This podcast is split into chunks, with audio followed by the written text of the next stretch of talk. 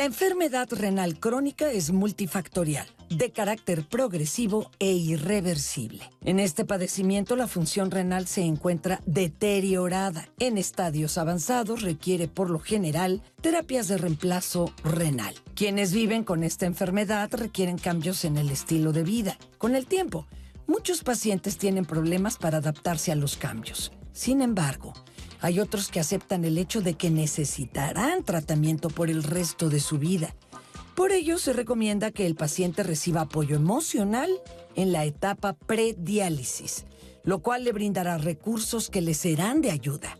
Hoy, en Diálogos en Confianza, los especialistas nos informarán sobre cada una de las opciones de tratamiento para la enfermedad renal crónica y cómo estos se deben adaptar lo mejor posible al estilo de vida, preferencias y estado de salud de cada paciente. Hola, gracias por acompañarnos una vez más aquí en Diálogos en Confianza en la sección de salud de todos los lunes. Estoy contento de estar con ustedes, sobre todo porque yo sé que los dejamos colgados la vez pasada que hablamos de enfermedad renal, hablamos de qué se trataba, qué la causaba, cuáles eran los síntomas y cómo se diagnosticaba, pero es una enfermedad tan amplia que nos quedamos colgados para hablar del tratamiento. Y el tratamiento es igual de importante que toda la información que les hemos dado anteriormente. El día de hoy nos vamos a enfocar básicamente en el tratamiento, tratamiento sustitutivo y tratamiento de trasplante. ¿Qué quiere decir eso? Los especialistas nos lo van a barajear más despacio, un poquito más adelante. Pero estamos de vuelta. Si tú no has visto aún la primera parte de la enfermedad renal, ya la tenemos en todas nuestras plataformas. Y si no, te puedes meter a YouTube y pones diálogos en confianza, enfermedad renal o insuficiencia renal, te va a aparecer ahí. Porque todo lo que vamos a decir el día de hoy es consecuencia de lo que platicamos aquella vez. Quiero agradecer a nuestros intérpretes de lengua de señas mexicanas que están con nosotros como todos los lunes. Hoy están Lía Vadillo y Alberto Mújica. Gracias por acompañarnos. Y como todos los lunes también le doy la bienvenida a Citlali. ¿Cómo estás? Hola Pepe, ¿cómo estás? Pues yo muy contenta de estar nuevamente este lunes en Salud, aquí en Diálogos en Confianza, con un tema de gran relevancia para los mexicanos, pues es un problema de salud pública, sin mencionar los gastos que provoca esto a nivel de las instituciones. También merma la calidad de vida de manera importante, no solamente de usted en casa que la padece, sino de la gente que ahora va a convivir con usted, sus familiares, amigos, que pueden ahora convivir de una forma distinta. La enfermedad renal es y llegar a un tratamiento sustitutivo, pues es una condición de vida que requiere muchísima información y para eso está aquí este programa, para que sepa qué es eso de sustituir la función de un riñón, cómo se sustituye con diálisis, con hemodiálisis, qué es mejor.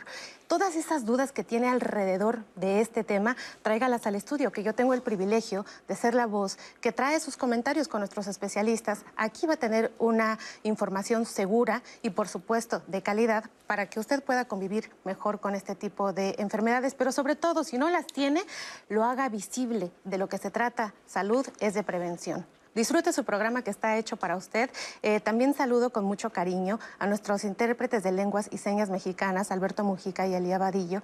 Y bueno, le quiero invitar a que vea nuestro programa en vivo que se está transmitiendo a través de todas nuestras plataformas. Principalmente estamos en Facebook y en YouTube, en Instagram y en las otras redes. Se está subiendo nuestra información de manera automática. Recuerde que tenemos un blog en donde toda la información que usted puede ver en los diferentes programas que se hacen de diálogos en confianza, los puede consultar y también puede escribir con la seguridad de que siempre en este espacio usted tiene una respuesta.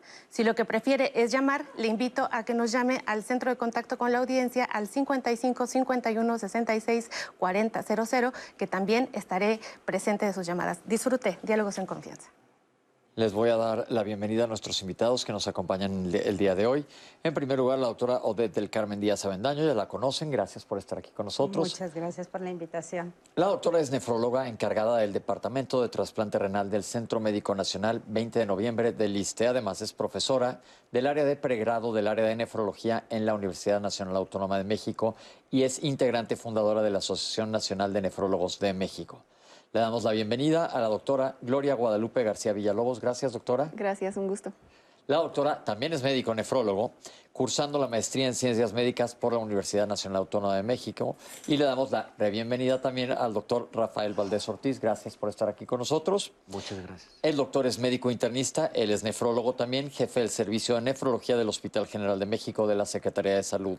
Bueno, pues doctores, este, eh, voy a recapitular rápidamente. Ahorita vamos a escuchar un testimonio, pero la vez pasada hablamos de qué es la enfermedad renal. Dijimos que la enfermedad renal va mucho más allá de ir a orinar, que es lo que la mayoría de la gente piensa que hace nada más el riñón, pero hablamos de control de la presión arterial, eliminar sustancias tóxicas, es uno de los filtros más importantes que tenemos, tiene que ver con inclusive con algo de función inmunológica, lo comentamos, productor de hormonas, etcétera. El riñón hace muchas cosas y como vimos aquel día, cuando las sustancias no se eliminan y se acumulan en el organismo, nos afectan no solo a los riñones, sino a muchos otros órganos que tienen que están en nuestra economía. A la economía me refiero a todo nuestro organismo.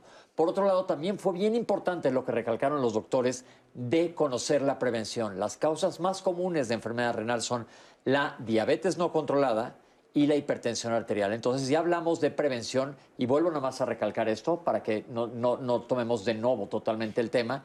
Y el día de hoy nos vamos a enfocar a hablar del tratamiento, pero vamos a meternos con un testimonio para empezar a escuchar cómo lo vive un paciente. Aquí lo tenemos.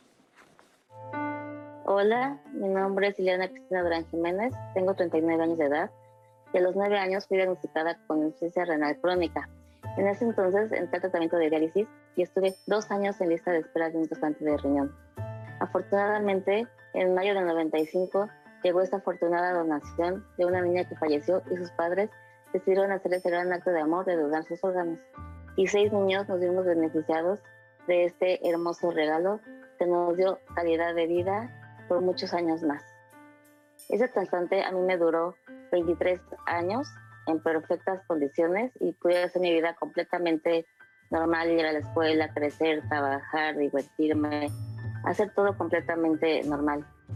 Desafortunadamente, en el año 2018, este riñón dejó de funcionar y ahora me encuentro en lista de espera para una nueva donación. Y bueno, es algo complicado porque la lista de espera es aproximadamente de 10 años de, de poder recibir esta donación.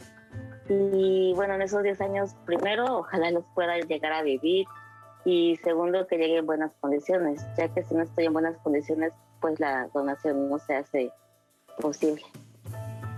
El tratamiento de hemodiálisis o diálisis es muy costoso y bueno, no hay dinero que te alcance. Yo al principio tuve que pagar mi tratamiento y de verdad es algo muy desgastante.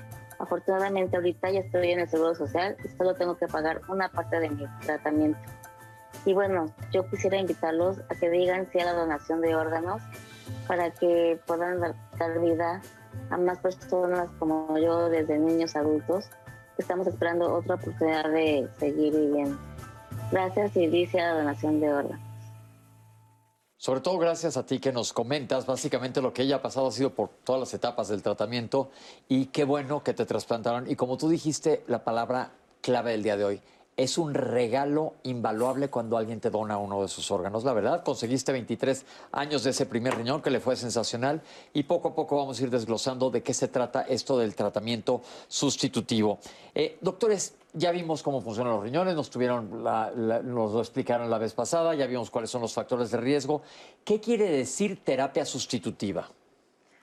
Se le llama así, primero aclarar, precisamente porque estamos reemplazando la función del riñón que ya no está, ya se acabó. Entonces no es un tratamiento curativo, eso es algo que debe quedar bien claro, ¿no? Estamos reemplazando mediante medios artificiales o en el mejor de los casos con un trasplante con otro órgano.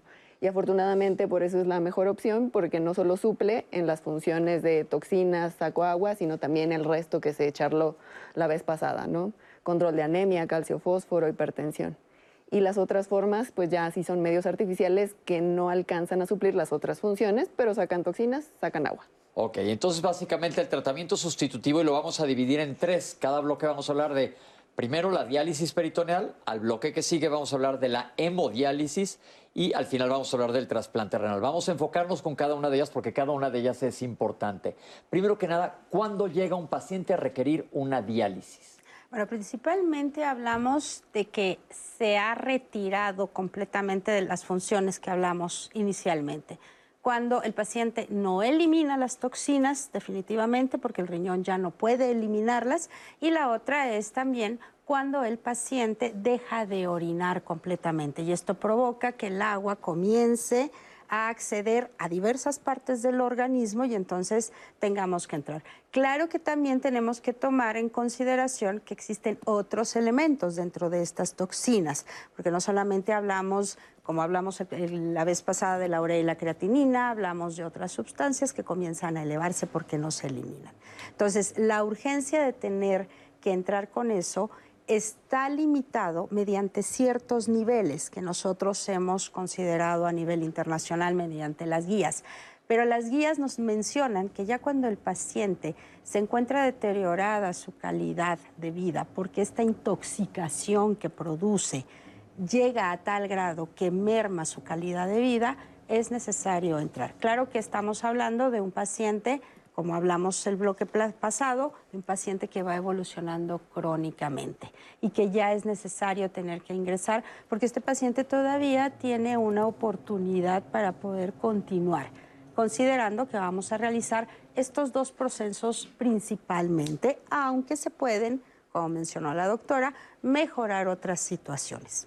Ok, recuerden que nos comentaron la vez pasada que las primeras etapas de la insuficiencia renal puede que no nos demos cuenta. Es por eso que les pedimos a ustedes que se chequen, sobre todo cuando tienes factores de riesgo. Estamos aquí ya hablando de las etapas más serias, más avanzadas, que se va a decidir qué diálisis vamos a hacer. Vamos a empezar a hablar de la diálisis peritoneal. Primero que nada, vamos a ver una cápsula y ahorita regresamos para que nos expliquen ustedes exactamente cualquier duda sobre el tema. Fíjense bien lo que es una diálisis peritoneal. Diálisis peritoneal es una estrategia de tratamiento de sustitución en pacientes con enfermedad renal avanzada que consiste en, un procedimiento donde previamente con un especialista que coloca un catéter en el abdomen eh, permite la, entrada y salida de líquido de características muy específicas eh, de manera pues, fisiológica este líquido que permanece ahí ayuda a disminuir las toxinas y el exceso de líquido que tiene el paciente eh, dentro del cuerpo, en, la sangre. Entonces, de manera gradual van disminuyendo las toxinas y esto nos permite alcanzar un equilibrio en pacientes pues, que requieren pues, esta detoxificación. Tiene dos modalidades principales. Eh, hay una que es continua y ambulatoria y luego otra estrategia muy importante y que está muy en boga el día de hoy es hacer diálisis peritoneal automatizada. Prácticamente la máquina se encarga de manera automática de meter este líquido a la cavidad del abdomen y sacar este líquido a lo largo de la noche. Esto puede ser un tratamiento por 8, 10 o 12 horas prácticamente. Por otro lado, hablar de las complicaciones asociadas a diálisis peritoneal. Son dos principalmente. Una es pues, la disfunción del, catéter que tenemos. Cuando vemos que hay alguna, eh, pues, alguna ruptura del catéter o hay alguna alteración en la integridad del catéter, lo que se hace es cambiar este catéter, ¿no? Otra vez con, con un especialista. Hablar de infecciones implica eh, principalmente infecciones del sitio donde sale el catéter, del túnel del catéter o eh, la que se llega a denominar como peritonitis, que es una infección de la cavidad virtual o de la cavidad abdominal donde está entrando este líquido. Las recomendaciones eh, importantes es que una vez capacitado para el manejo de diálisis peritoneal, es tener estricto apego a, higiene, ¿no? De eso depende mucho de mantener cero infecciones y mantener íntegro pues, la, estrategia. La otra es tener y acercarse de manera continua a su especialista, al nefrólogo, al médico que está al pendiente de su terapia de diálisis y este, también pues mantener eh, estos chequeos clínicos con su, con su institución. Gracias, doctor. Vámonos, vámonos despacito. Primero que nada, vamos a hablar de anatomía para que ustedes entiendan lo que es una diálisis peritoneal. Nosotros tenemos diferentes cavidades en nuestro organismo, la cavidad craneana, la cavidad torácica y la cavidad abdominal, el abdomen, el que lo que referimos como lo que está en nuestra panza. ¿Qué es el peritoneo, doctora? Es esta, eh, pongámoslo, estructura anatómica, pero es una telita, imagínenlo, imagínenlo así, es una capa que está recubriendo por dentro a esta cavidad abdominal.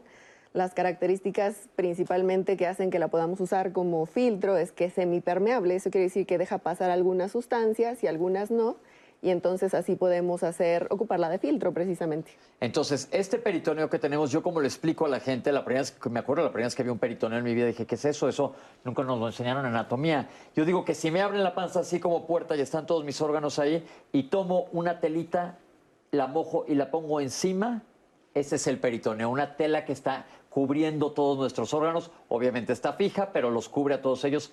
Esto se llama el peritoneo. Ustedes han oído hablar de peritonitis, probablemente asociado a apendicitis. Peritonitis quiere decir que se infecta el peritoneo. Pero entonces vámonos con calma. Ya nos dijo la doctora que es una membrana que es permeable. Entonces, ¿qué tiene que ver cómo sirve esto? Bueno, lo que hace principalmente es intercambiar, como mencionó la, este, la doctora. ¿Qué es lo que hacemos? Introducimos agua. Esta agua, mediante ciertos mecanismos físicos, lo que hace es que jala ciertas moléculas, tamaño de las moléculas. Entonces, estas moléculas van a comenzar a salir. Estamos hablando propiamente de las toxinas. Imaginemos como si fueran pelotas, pelotas de diferentes tamaños, pequeñas, grandes.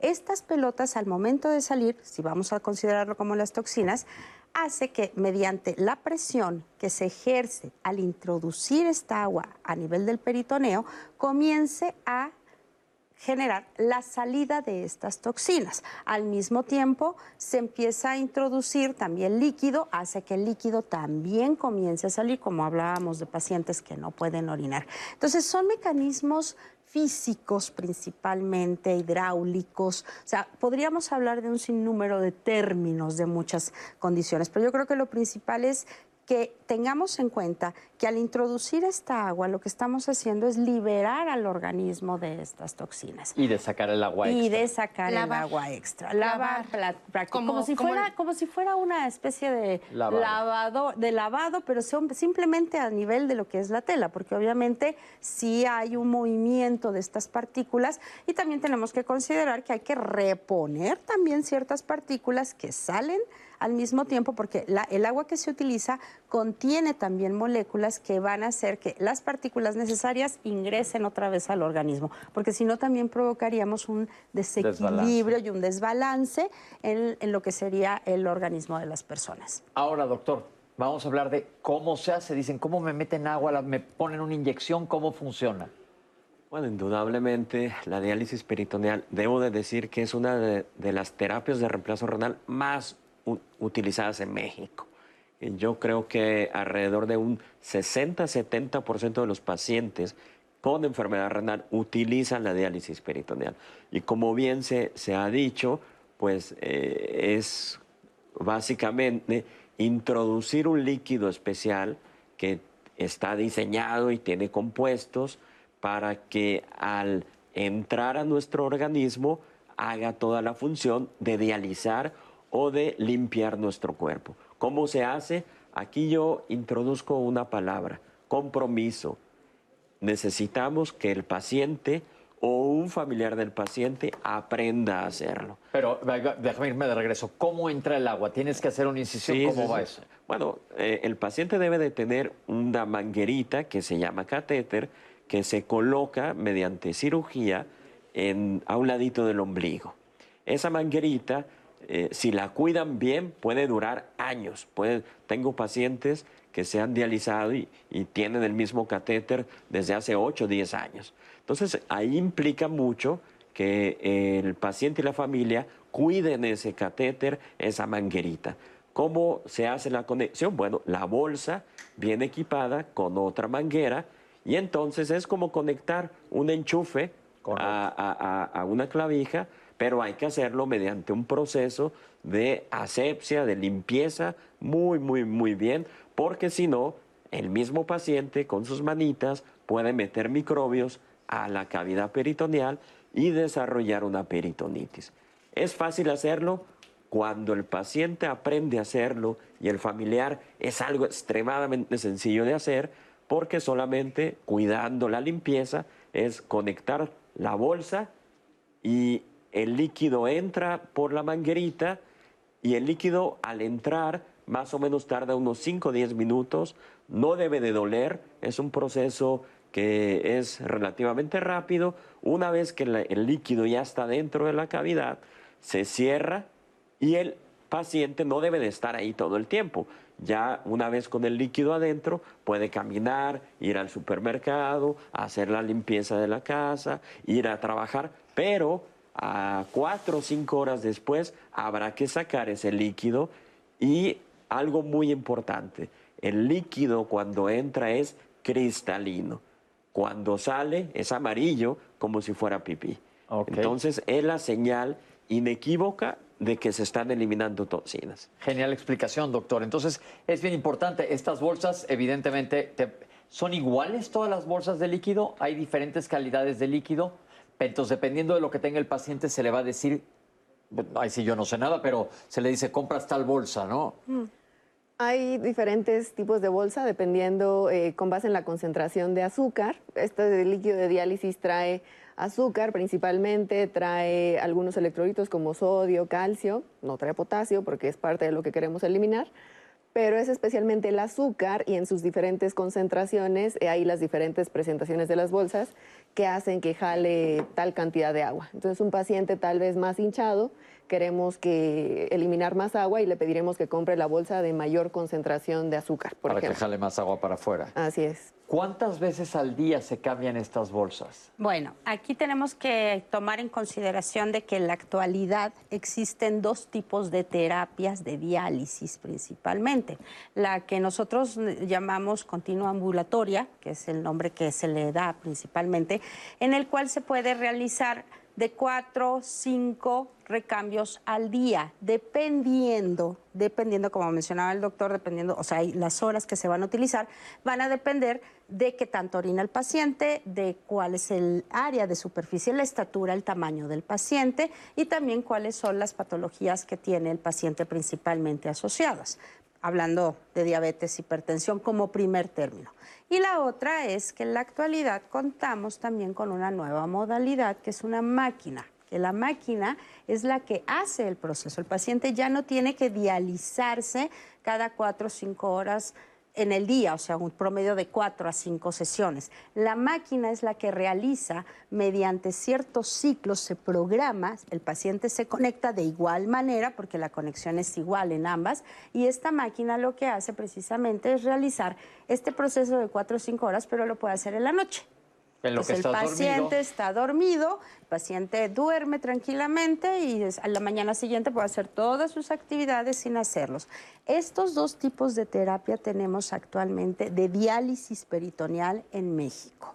Entonces yo creo que es importante que los pacientes también sepan esto, porque la base siempre va a ser la manual, lo que nosotros acabamos de hablar, que es el entrar cuatro o cinco horas, estarse recambiando, el cual también le permite, pues, tenemos que decirlo, una gran este, compatibilidad y libertad al paciente. La máquina obviamente produce una mayor libertad al paciente. ¿Y qué tan disponible es esa máquina? la máquina se encuentra más disponible sobre todo en institutos como el Seguro Social en y el ISTE. Digamos que ahí es mucho más, más fácil el acceso, pero también se puede encontrar en otras situaciones particulares, aunque podríamos decir que es un poco más complicado, pero no imposible. Aquí pero ¿qué ah, pasa? Perdón, un paciente va y se dializa en la noche en la institución o la institución se los da para que se lleven a la casa. En su casa. La, máquina tiene la ventaja de que llevan el equipo a tu casa, a un lado de tu cama. El paciente lo que hace es en la noche se conecta, y en lo que él se duerme 8 o 10 horas, la máquina está haciendo los intercambios de líquido. Mete el líquido limpio, saca el líquido sucio cuando el paciente despierta, lo único que debe de hacer es desconectarse.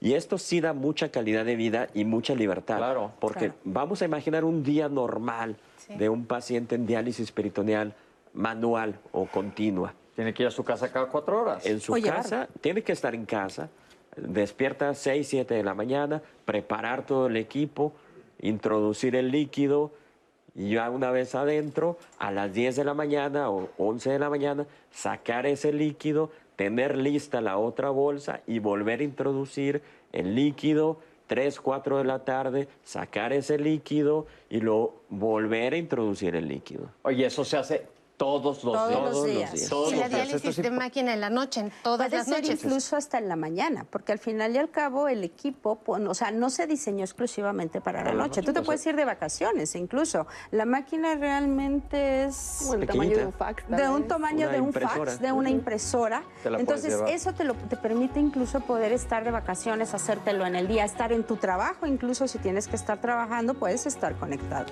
Perfecto, entonces esto fue la diálisis peritoneal. Acuérdense lo que dijeron, es diario, existen estas dos modalidades, afortunadamente existe esta nueva, que es más fácil para el paciente, pero aquí lo que tú debes de saber es que si lo vas a hacer, lo dijo el doctor, la clave es la higiene, porque la complicación más común es la peritonitis por una diálisis que se infecta y esto pues es una cosa peligrosa para el paciente. Es muy importante la higiene, lo más clave de todo esto y seguir las indicaciones que- de tu nefrólogo. Vamos a hacer un corte, pero al regresar vamos a pasar a otro tipo de diálisis, la hemodiálisis. Es bien importante que conozcamos qué es esta, pero les dejamos con la que acabamos de, hablar, que es la que más se utiliza. No se vayan, estamos aquí en vivo en Diálogos en Confianza y regresamos con ustedes.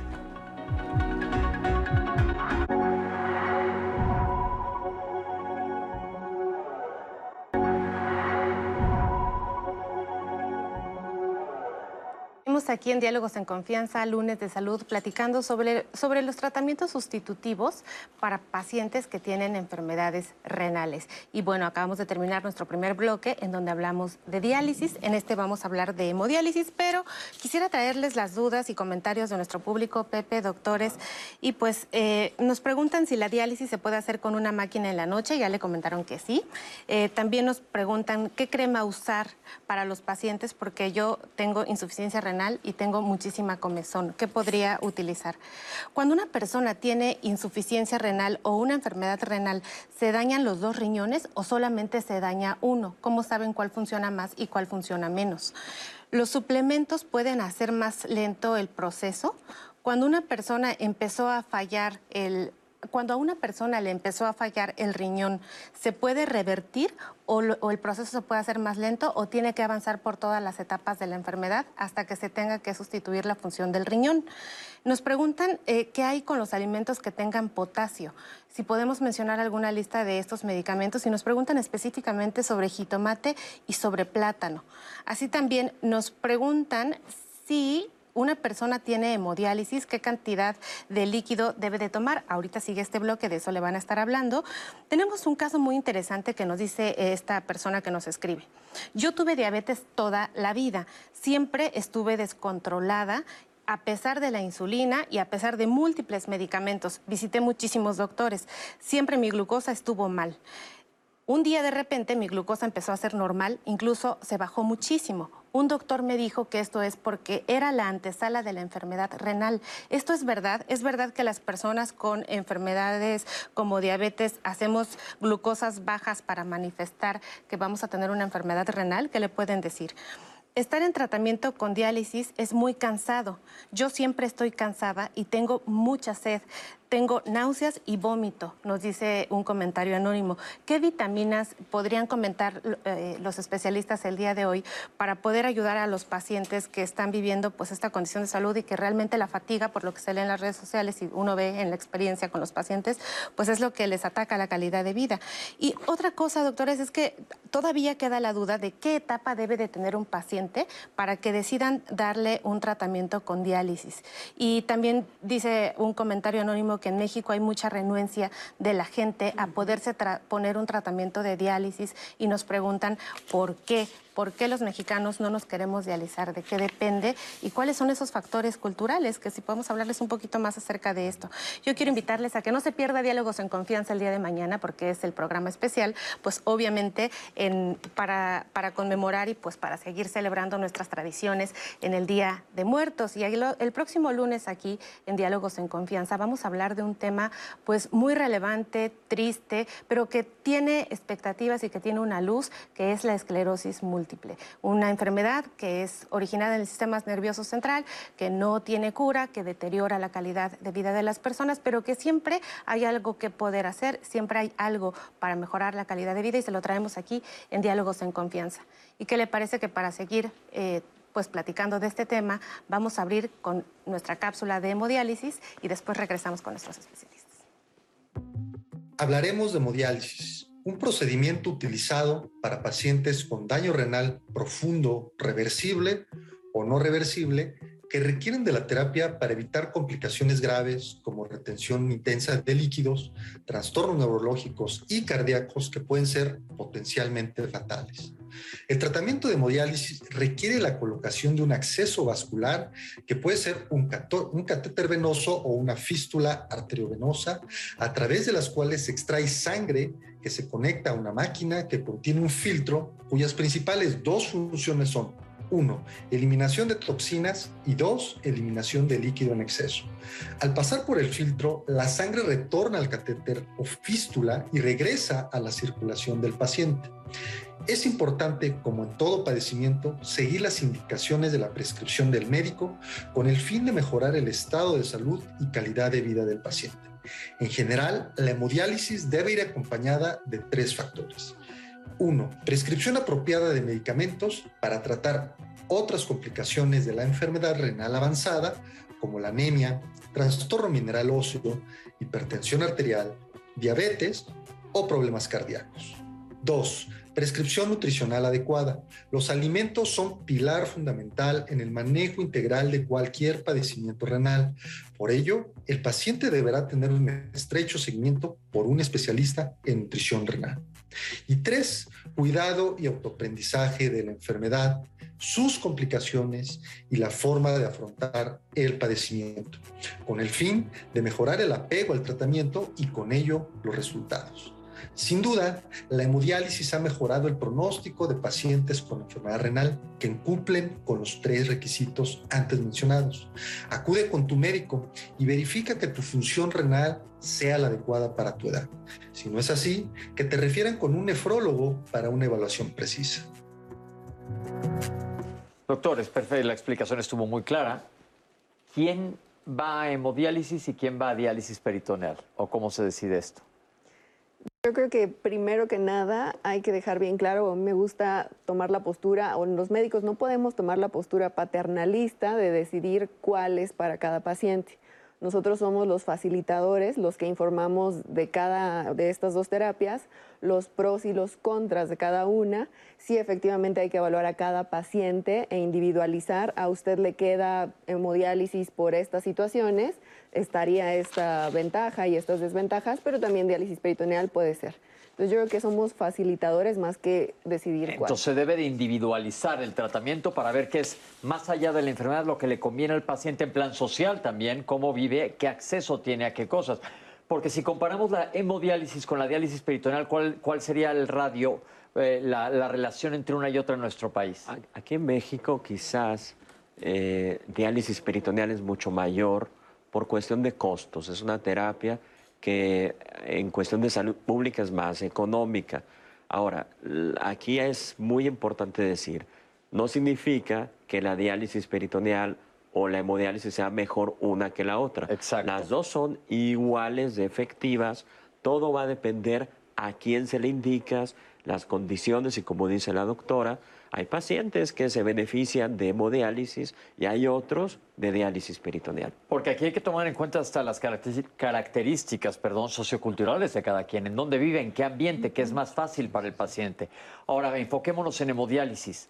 ¿Cuál es la frecuencia normal de un hemodiálisis para un, para un enfermo? ¿Tiene que ir todos los días? ¿Tiene que ir un par de veces por semana? ¿Cómo es? Se ha estandarizado más que nada tres veces por semana, con un periodo de tres a cuatro horas. Esto va a depender, obviamente, como mencionamos, de la estatura del paciente y cuáles son las, las, las cualidades que tiene ese paciente para poder ingresar.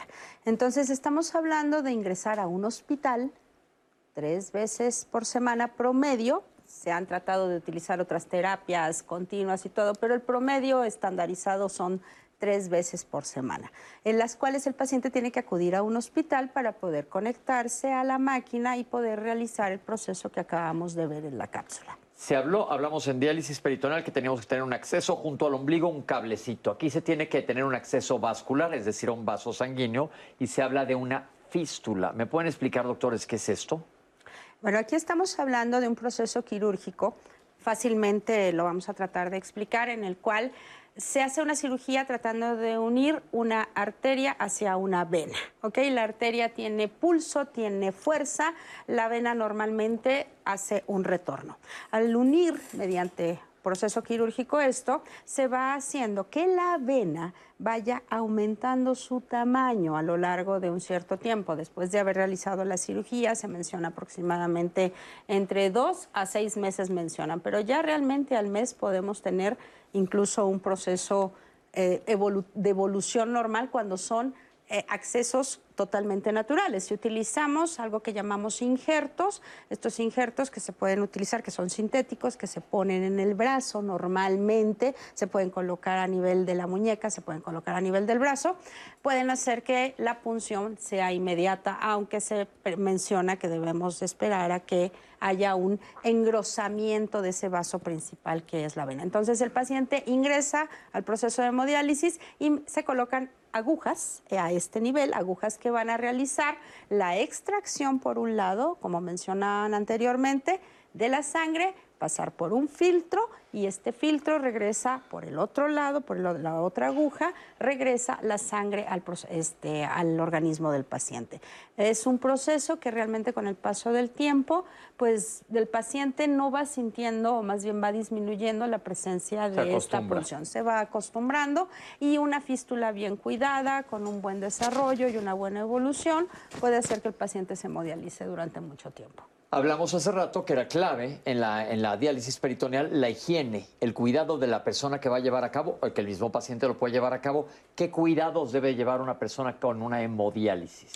Bueno, aquí yo creo que más que nada dividirlo, ¿no? O sea, la higiene es en general, en general. Pero obviamente que si un paciente tiene un catéter, que es lo que normalmente se coloca, pues obviamente que el mecanismo para poderse bañar y todo tiene un proceso de enseñanza porque se tiene que cubrir este catéter y evitar que se infecte, que entre agua, que esté húmedo. En el caso de la fístula, el proceso de calidad es mucho más fácil porque el paciente sí tiene que tener ciertos cuidados, pero le permite más libertad para poderse incluso bañar, limpiar libremente. Siempre el, escenario ideal es tener una fístula, eh, pero una fístula implica programarla, prepararla, hacerla y esperar a que madure. Por ejemplo, si hoy eh, a mí me vas a hacer dentro de un mes una diálisis, me tienes que hacer una fístula hoy y esperar a que madure. Dos meses habitualmente, de dos a, tres meses. Ahora, muchos pacientes, eh, por cuestión de prisa, por cuestión de no haber preparado bien su ingreso a terapia de reemplazo, terminan colocándose un catéter como la opción ideal, pero sí hay que tener mucho cuidado. Y si en diálisis peritoneal tenemos la peritonitis, que es muy serio, en un catéter para hemodiálisis podemos tener una bacteremia, que es presencia de bacterias en la, sangre, o el peor de los escenarios, que el corazón se infecte. y eso se llama endocarditis con una tasa de mortalidad muy alta. Hay otro punto bien importante aquí. Eh, digamos que yo soy un paciente que tiene hepatitis C o hepatitis B. Las máquinas, a fin de cuentas, son máquinas por donde entra sangre de todo mundo, aunque se lavan después de cada paciente. ¿Qué cuidados hay o me puedo yo infectar? ¿Qué, qué, se hace con este tipo de pacientes? Esto yo sé que estoy aventando bolas bajas, pero es a propósito. está bien. Estas máquinas, imaginémoslas, es un riñón artificial, ¿no? Pero el circuito y el filtro son desechables. Entonces ya ahí tenemos la seguridad de que este filtro es mío y cuando se acabe de ocupar lo van a desechar. Pero sí, definitivamente estas máquinas tienen un proceso dentro de su manufactura, de su programación, de desinfección química, de desinfección térmica para entre pacientes, porque sí, yo voy a compartir mi máquina con el que sigue después de mí, pero no mi filtro. Y de por sí también parte de los estándares de calidad en una unidad de hemodiálisis eh, o los requisitos que el paciente debe tener es serología, determinaciones de hepatitis B, C, VIH. Y entonces si los pacientes enfermos renales son positivos para estas infecciones, eh, el centro de hemodiálisis designa una máquina para los seropositivos. Entonces, eso es bien importante para que ustedes tengan calma. Mientras vayan a un lugar que sea certificado, y esta es mi pregunta que sigue, ¿cómo sé que donde me están dializando es un lugar serio? Muy importante. Creo que de pronto eh, mucha gente ha asociado las unidades de hemodiálisis como un negocio, como poner una paletería y no es así. Una unidad de hemodiálisis debe de tener una certificación. De inicio debe de estar eh, manejada o tratada por un médico nefrólogo. Cuando si en su unidad de hemodiálisis el responsable no es un médico nefrólogo, pregunte sobre procesos de certificación porque vaya, hay riesgo siempre de adquirir una infección, de complicarse. Una unidad de hemodiálisis debe de cumplir ciertos requisitos que son dentro de la Ley General de Salud y hay uno estipulado para manejo de unidades de hemodiálisis. Tener eh, carros rojos porque pues una unidad de hemodiálisis eh, son áreas críticas. Carro en donde, por si alguien cae en paro, es un carro que es de emergencia. Eh, en donde un paciente puede caer en paro y el carro rojo tiene todo el equipo para sacarlo adelante. Algo muy importante que yo creo aquí mencionar, existe una norma oficial. Ya este, a nivel del sistema de, de salubridad existe una norma oficial. En esta norma oficial está normado, dictaminado, de qué manera tiene que estar una unidad de hemodiálisis y cómo tiene que estar organizada tiene que estar avalado obviamente por médico nefrólogo, por médicos capacitados. Los pacientes pueden incluso cuestionar dentro de la unidad de hemodiálisis que se les muestre todo esto, porque al final y al cabo tiene que estar abierto al público.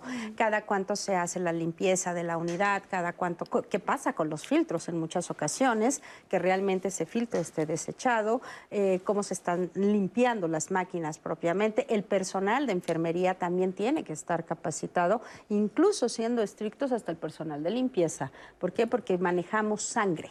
Nosotros manejamos sangre. Entonces, todos estos fluidos tienen que mantenerse en ciertos contenedores y en ciertos movimientos. Entonces, la norma oficial dictamina cómo debe de estar, pero los pacientes pueden pedir que se les muestre quién es el nefrólogo a cargo, quién es el directivo a cargo, cómo se están evaluando propiamente. Y lo que siempre digo, tienes duda de tu nefrólogo, métetela al Consejo Mexicano de Nefrología y ves si el nefrólogo que te está manejando está certificado y eso ya nos da cierta paz. ahí estamos Ahí somos muy exigentes. Aquí en Diálogo repetimos esto como Merolico siempre, que tu especialista esté certificado. No vaya a ser que yo saque... Yo me especialicé en gastro, salí en 98. ¿Y qué tal si nunca volví a abrir un libro de gastro? Pues no estoy al día, tengo que estar actualizado. Vamos a ver una cápsula que es bien importante. Además del tratamiento sustitutivo, algo que tenemos que meter, la dieta del paciente nefrópata, un paciente que vive con enfermedad renal crónica, ¿cómo debe de ser? Vamos a verlo. Eh, la importancia de cuidar la alimentación en la enfermedad renal eh, crónica va de acuerdo al porcentaje de trabajo del riñón. A esto se le conoce como tasa de filtrado glomerular eh, una de las cosas que tenemos que controlar desde el área de la nutrición son a las proteínas, que las podemos encontrar, por ejemplo, en el pescado, en el queso, en el pollo, en el huevo, en la leche, por ejemplo, o en el atún. Si uno no controla la cantidad de proteína que consume de la dieta, de acuerdo al porcentaje de trabajo del riñón, entonces vamos a condicionar que la progresión de la enfermedad renal crónica sea más rápida y esto va a llevar a que el paciente posiblemente inicie la terapia de reemplazo renal o diálisis mucho antes de lo debido. Otra de las cosas que también controlamos y contabilizamos, pero que también el paciente puede consumir son los carbohidratos que los podemos encontrar en las frutas, los encontramos en cereales, panes y pastas como tortilla, galletas, entre otros alimentos. Otra de las cosas que podemos eh, eh, recomendar dentro del tratamiento nutricional especializado son las grasas y estas las encontramos en eh, las almendras, en las nueces, en los cacahuates, pepitas, pistaches. Por último, si la enfermedad renal crónica está ya muy avanzada, entonces tendríamos que empezar a controlar ciertos electrolitos como fósforo, potasio y sodio. Lo que se recomienda en general es dejar de lado todos los alimentos procesados, envasados y enlatados o que vengan en conserva. Espero que esta información haya sido eh, de mucha ayuda y cualquier cosa estoy a tus órdenes.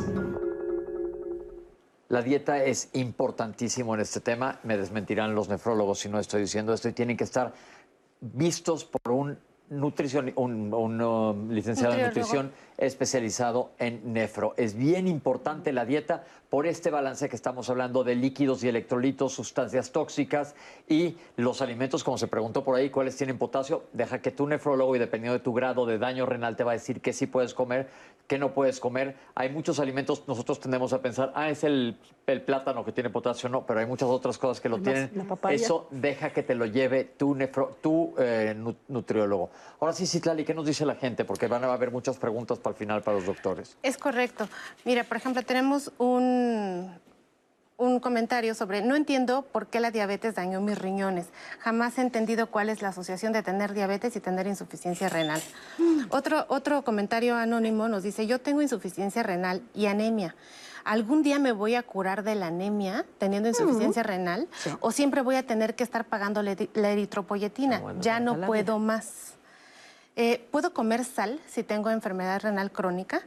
Eh, justo acerca de la alimentación, nos preguntan cómo saber cuánta proteína debe de comer un paciente. Este, y también Benjamín Muñoz nos llama para preguntarnos qué ejercicios debe de hacer un paciente con enfermedad mm. renal crónica, si tiene diálisis o si tiene hemodiálisis, qué tipo de precauciones debería tomar con cada uno, evidentemente para evitar el riesgo. Muy interesante pregunta, gracias Benjamín. Ah, eh, otro, otra llamada anónima nos presenta sobre la calidad eh, de vida y la, pues, la vida sexual de los pacientes que tienen enfermedad renal crónica, si los hombres tendrán disfunción eréctil necesariamente y si las mujeres tendrán una disminución del deseo eh, sexual. Julio Pascal nos dice, todos los pacientes con enfermedad renal crónica no necesitan diálisis siempre. Ojo, la persona puede tener otras opciones de tratamiento que a lo mejor necesariamente le le obligarían a acudir más frecuentemente a consulta, pero dice que no todos los pacientes necesitan el tratamiento de sustitución que estamos diciendo. Rocío nos dice, si una persona quiere viajar en avión, debe llevar la máquina. Eh, y tiene la máquina, esa máquina debe de llevar ciertas especificaciones médicas, cómo se sube al avión con su máquina. Jesús Valdés, eh, ¿los pacientes trasplantados pueden viajar a cualquier lugar sin riesgo o tienen que buscar lugares estériles donde no haya eh, bacterias que favorezcan la inmunosupresión? Pues sí. Eh, nos preguntan, ¿qué es más barato hacer? ¿Diálisis?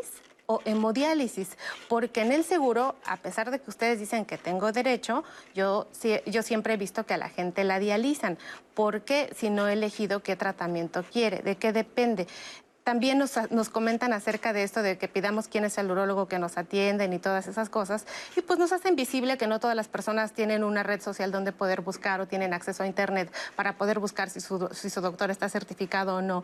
Y que realmente se, se, se, apegan a la violencia institucional, nos dicen. Porque uno no puede pedir nada. Uno no puede pedir que le abran o le cierren las cosas. uno solamente acepta. Después nos dice Pili Torres eh, que los grupos de apoyo eh, y para los familiares y cuidadores son espacios muy buenos que a ella le han ayudado mucho para poder enfrentar esta situación. Así como María Reyes nos dice que el tratamiento que lleva, pues la ha llevado a un cambio emocional bastante drástico. Sus familiares y sus compañeros cercanos han vivido con ella esto y pues han adaptado bastante bien. Estela Mendoza en una llamada también nos dice que ha recibido recientemente su diagnóstico de enfermedad renal crónica terminal y que ahora está atravesando dificultades emocionales. ¿Se puede morir de eso? ¿De qué se va a morir nos pregunta, está preocupada. ¿Qué puede hacer al respecto, Pepe? Ok, perfecto. Recuerden que los doctores nos van a contestar todas estas preguntas en el último de los bloques. Pero vamos siguiendo. Eh, doctores, ¿cómo miden ustedes que una diálisis esté funcionando? ¿Miden el peso del paciente, ven si está hinchado? ¿Cómo sabemos que está funcionando la diálisis? Hay diferentes parámetros para lo que nosotros llamamos adecuación de una diálisis, para saber si la dosis es correcta uno de los parámetros más eh, duros para poder medir precisamente es el peso, ¿no? Si el paciente gana mucho peso y ya no orina, quiere decir que ese peso que está ganando es de peso agua, ¿no? Tomó mucha agua, se hinchó y entonces eh, la diálisis tendría que ajustarla. Nosotros, hacer el hincapié al paciente, restríngete de líquidos, es peligroso para otras, el corazón, etcétera, pero eso es una, el peso, ver si se hincha. Otro, si está controlado la presión la anemia que salía en una pregunta, eh, que una paciente decía, ya no puedo costear el tratamiento. Si el paciente está bien dializado, es decir, las toxinas están saliendo como debe ser, no está inflamado y entonces muchas veces la eritropoyetina no se ocupa. ¿no? Entonces son varios. Si está comiendo bien, si está bien nutrido, que no baje de peso, peso magro, sería otro parámetro. ¿No? calidad de vida, son varias las cosas. Entonces, lo que nos está contestando la doctora es que básicamente es un tratamiento como un traje hecho a la medida. No es una receta de cocina. Tengo insuficiencia renal terminal en etapa 4, que era de las últimas que nos dijeron hasta 4. 5. 4 o 5 y requiero ya una terapia sustitutiva. ¿Me van a dar un- una receta de cocina? No.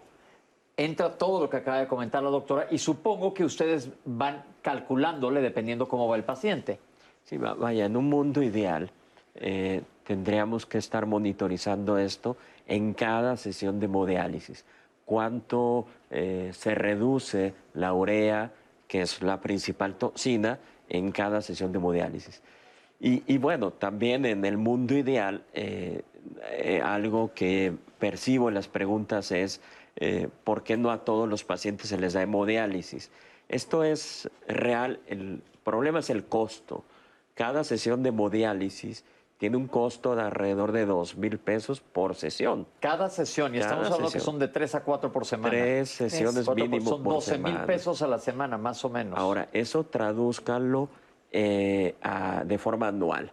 Números del, del, del IMSS, más o menos un paciente en hemodiálisis al, al IMSS le cuesta 600 mil pesos anuales. Si esto lo multiplican por casi 30 mil pacientes, me gustaría que en, en- en- en su casa multipliquen 600 mil pesos por 30 mil pacientes. La calculadora va a marcar error, porque es un número muy grande. El costo para el, para el IMSS sería totalmente eh, Inalcanzable. inalcanzable. Estamos hablando de 100 mil pesos casi por paciente. Eh, en, en- en hemodiálisis, sí. 100 mil pesos anuales por paciente. Son 600 mil anuales por pacientes. Hace- por paciente. Sí. 600 mil pesos por paciente. Ajá, anual. No, pues es un dineral de Es un dineral. Se llevaría el 80% del presupuesto del IMSS. Toma Digo, en consideración, perdón, que solamente estaríamos hablando de la terapia sustitutiva, no de los medicamentos que Además. acompañan también eh, la utilización de la eritropoyetina, otro tipo de sustancias que también se pueden usar tanto en diálisis como en hemodiálisis. Si vemos el efecto económico, como lo está mencionando, pues hemodiálisis aparentemente también es caótico, es catastrófico, como Claro. lo mencionamos, pero también la diálisis peritoneal es catastrófica. Lo que pasa es que hay varios puntos, y tú acabas de mencionar algo muy importante, en un mundo ideal, y tenemos que ser realistas. Aquí estamos hablando de lo que es el proceso como tal. La realidad de lo que está ocurriendo en nuestro país, pues yo creo que es tema bastante para poder ampliarse desde otro punto de vista, porque lo que se vive en el Seguro Social, lo que se vive en el ISTE, lo que se vive en salubridad, a veces sobrepasa, uno, el personal, porque también tenemos que tomar en consideración que hablamos de personas que están certificadas y no somos lo suficientes. La economía, el costo, lo cultural, tenemos todavía un gravísimo problema. Todo esto suena, suena terrible, pero como dice la doctora, es la realidad en lo que estamos. Pero dentro de lo terrible, vamos a remontarnos al programa anterior. Acuérdense lo que se nos dijo la vez pasada que hablamos de insuficiencia renal. La gran mayoría de las veces se puede evitar. Y no es que lo eviten los médicos, lo puedes evitar tú. Si llevas un control adecuado de tu presión arterial, si llevas un control adecuado de tu diabetes, si estás en tu peso, si estás comiendo bien, si estás haciendo ejercicio, puedes evitar a entrar a esto. Estamos hablando del mundo ideal, que tristemente no vivimos en un mundo ideal. El estamos mundo ideal es la prevención, realidad. Pepe. El mundo El mundo ideal ideal es la prevención. ¿Cómo no ven, Que vivir no llegáramos a esas cifras. Que no llegáramos a eso. Pero pues, la realidad es que tenemos cifras muy altas de pacientes con diabetes, pacientes obesos, y esto lo tenemos que revertir, porque cuando te ves en la puerta de esto, no está padre. Ahorita venimos.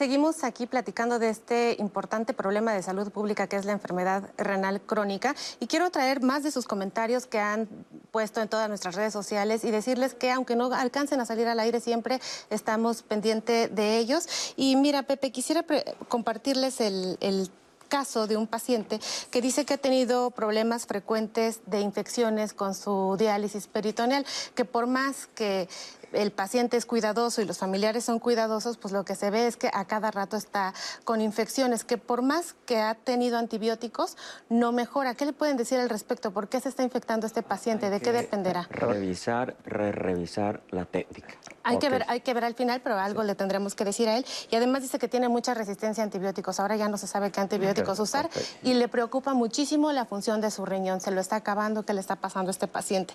Y bueno, tenemos el, también la llamada de Irma que nos dice cómo afectará la diálisis mi vida sexual. De por sí mi vida sexual no era buena, ahora yo creo que esto va a tener una repercusión muy importante en mi vida. Eh, también tenemos a Estela Mendoza, ya se los leí en el anterior corte. Eh, que acaba de recibir el diagnóstico de enfermedad renal y Arturo Medina dice, si recibo diálisis y estoy planeando viajar, ¿qué debo hacer? Eh, ¿Hay alguna contraindicación para mí? Y bueno, queremos agradecerle al señor José Antonio Villegas por este testimonio que vamos a ver a continuación. Yo tuve una, una este, insuficiencia renal crónica, de hecho tengo una insuficiencia renal crónica a partir del año 2004 cuando yo me enteré de esto, mis riñones funcionaban en promedio al 20%. La calidad de vida que llevaba en ese momento pues no era muy buena, pero se puso en crisis cuando ya los riñones dejaron de funcionar. Entonces entré en un proceso de hemodiálisis. Después de esto eh, tuve una nefroctología, eh, me quitaron los riñones, para que entendamos todos, en enero del 2010 y estuve un mes sin riñones con pura hemodiálisis. Fue un golpe psicológicamente muy duro, pero bueno, finalmente superado y en febrero del año 2010 finalmente me hicieron el trasplante, donación de un hermano mío y la verdad es que todo cambió. El beneficio de haber obtenido un riñón y que haya sido trasplantado exitosamente, me ha dado la oportunidad de vivir 10 años y algo más ya con este riñón y he podido hacer mi vida prácticamente normal. Creo que la mejor opción para un enfermo renal es el trasplante. Tienes una mejor calidad de vida, tanto en lo personal como en lo familiar, porque también lo económico juega y estar haciendo hemodiálisis es un costo semanal muy alto.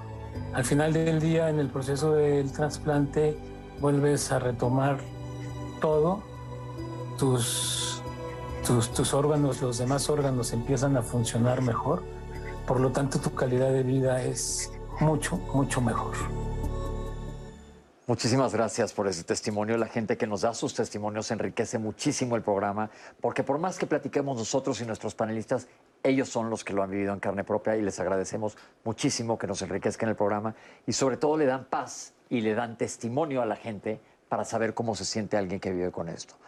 Es momento entonces que hablemos, dejamos atrás las diálisis. ¿Cuándo se trasplanta un paciente? ¿El trasplante es la solución ideal? ¿Qué? ¿Cuándo? ¿O, nos enfocamos todos irnos hacia un trasplante?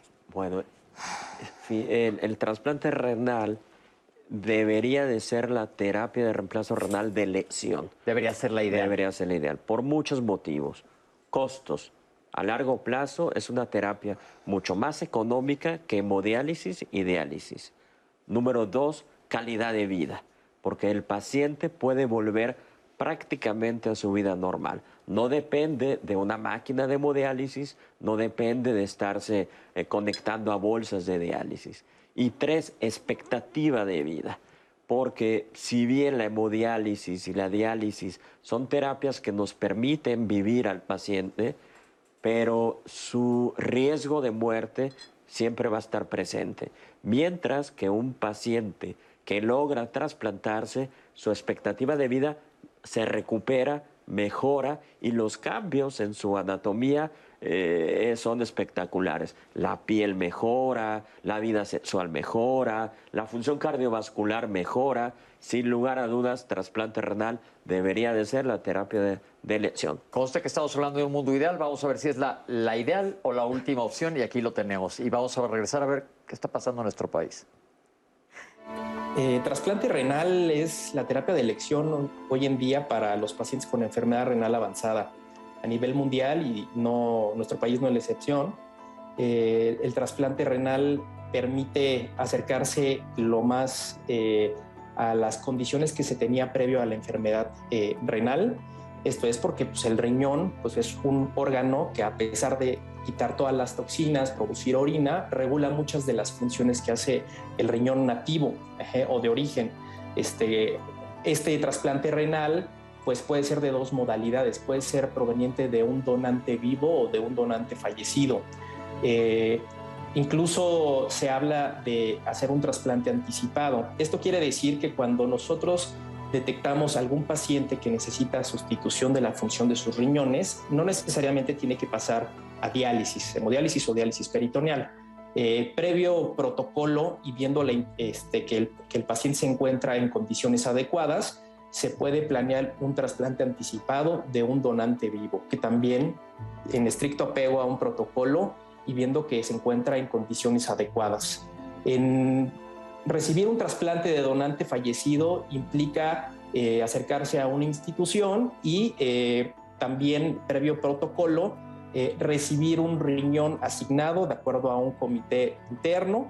Y, bueno, el trasplante en realidad este, nos permite mejorar mucho de la capacidad productiva que tienen los pacientes, hacer la vida lo más cercano a lo normal. El paciente posterior al trasplante continuará tomando tratamiento para prevenir un potencial rechazo. Estos son medicamentos inmunosupresores y en los primeros meses y años del trasplante, incluso de acuerdo a un este, caso muy específico, tomar medicamentos para prevenir infecciones. Importante señalar que el trasplante renal se constituye como la mejor estrategia, tanto en términos de eh, pronóstico, calidad de vida y costos, cuando se compara eh, eh, que un paciente permanezca en diálisis peritoneal o en hemodiálisis. ¿no? A la larga hay un beneficio ya bien documentado del trasplante renal, de preferencia de manera anticipada, no entrando a diálisis, o si los pacientes ya se encuentran en alguna sustitución, completar un protocolo para eventualmente pues, trasplantarse.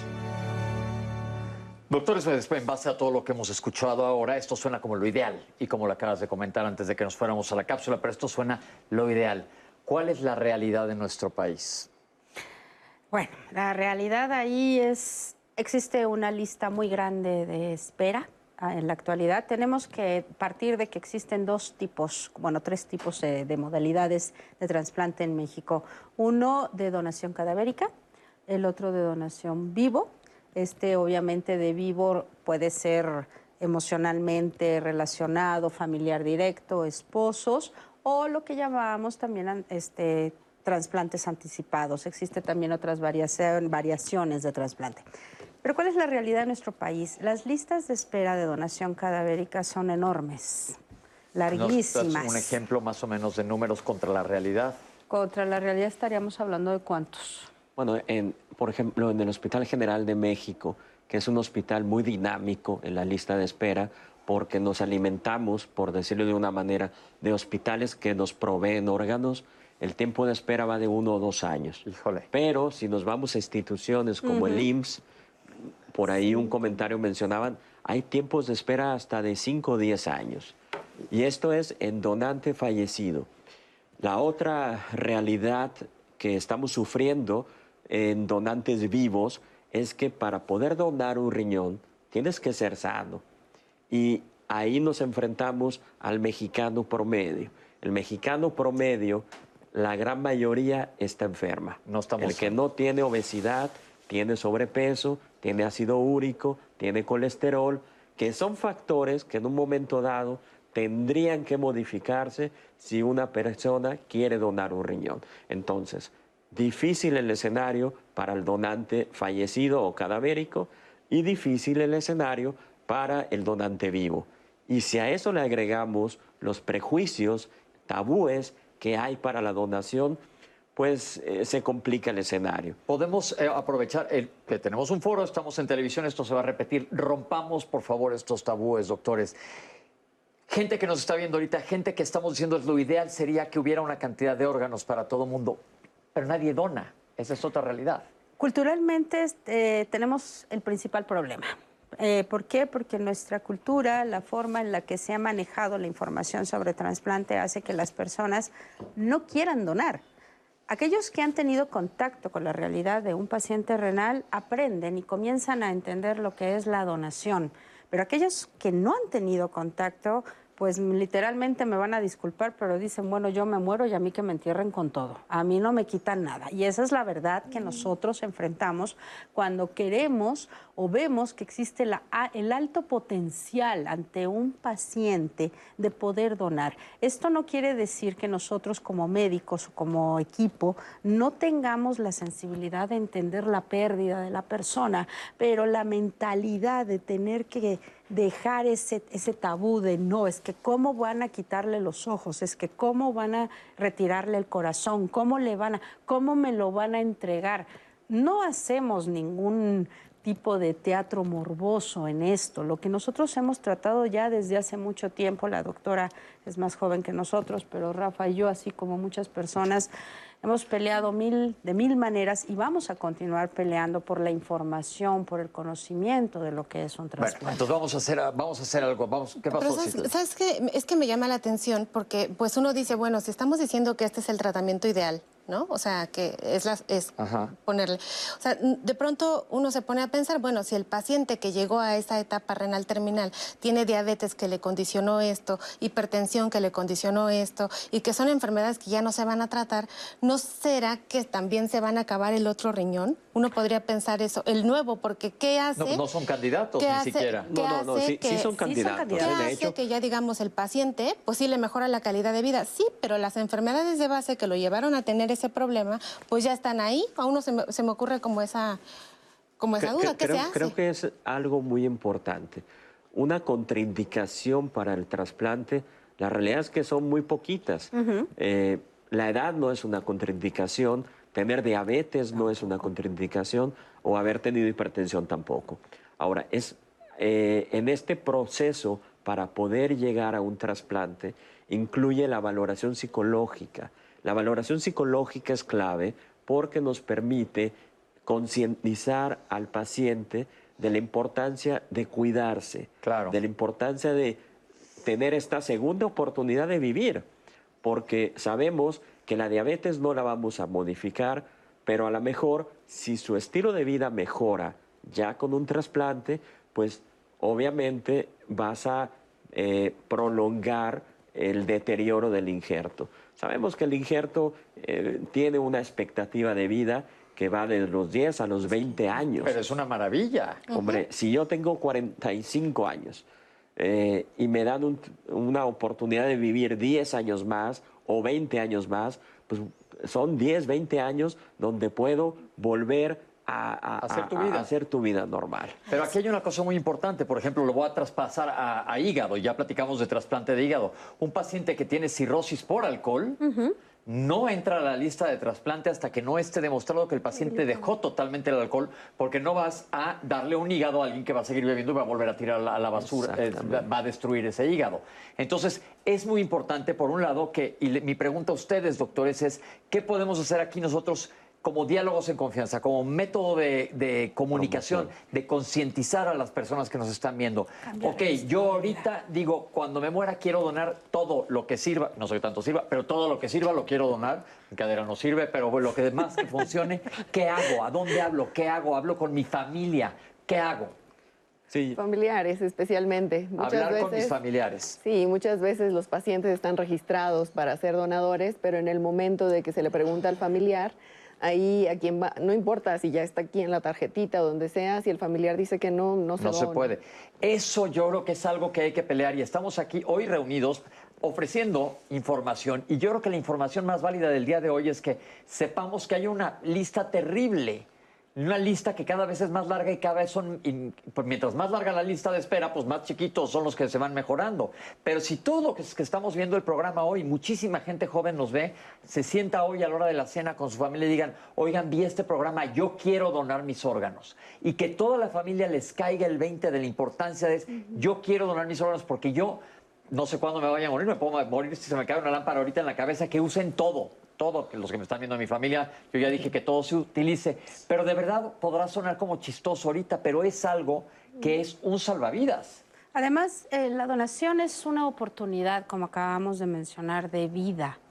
Independientemente de cuál sea la causa, el tiempo o la edad de la persona, no estamos hablando nada más de donación y ya. Estás dando una apertura a otra oportunidad, independientemente de la causa basal que haya sido diabetes, hipertensión. Lo que sea. Al final y al cabo, cada donación nos va a permitir que también hagamos algo que es mejorar también esa prevención para no tener que llegar Claro, específicamente. Porque al final y al cabo, la donación lo que va a hacer es permitir enseñanza, el permitir que los pacientes, como mencionábamos, estamos hablando que el promedio más grande está entre los 35 a los 50 años, edades muy productivas, mejoramos esto, pero también vamos enseñando por detrás cuál es esa prevención para no tener que llegar, ya sea con diabetes y todo. No son campos separados, porque yo creo que ahí hay un grave problema. Se menciona, es que me trasplantan y porque si soy diabético. No, no, no.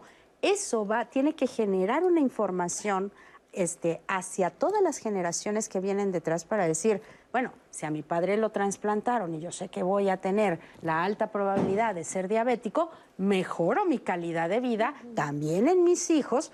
Siempre va a existir algún promedio para el daño renal, no nada más por la diabetes. Pero el chiste, o más bien lo que yo veo aquí de importancia es eso, pensar que el trasplante es y seguirá siendo algo que va a mejorar la calidad de vida, no va a evitar que no esté, pero va a mejorar, pero también por detrás va a generar una gran información. Conciencia. Ahora, lo que acabo de decir, si todas las gente, las personas que nos están viendo tienen esta conversación hoy en la noche, ¿hay alguna página donde se puedan meter a hacer, a registrarse como Senatra. donadores? La página la del página Senatra. del Senatra. Eso es muy importante, nada más te metes y te re- registras, yo quiero donar todo y ya queda Inclusive registrado. eh, pueden descargar una credencial, la imprimen, ponen su nombre y la ponen en su cartera. ¿no? cartera.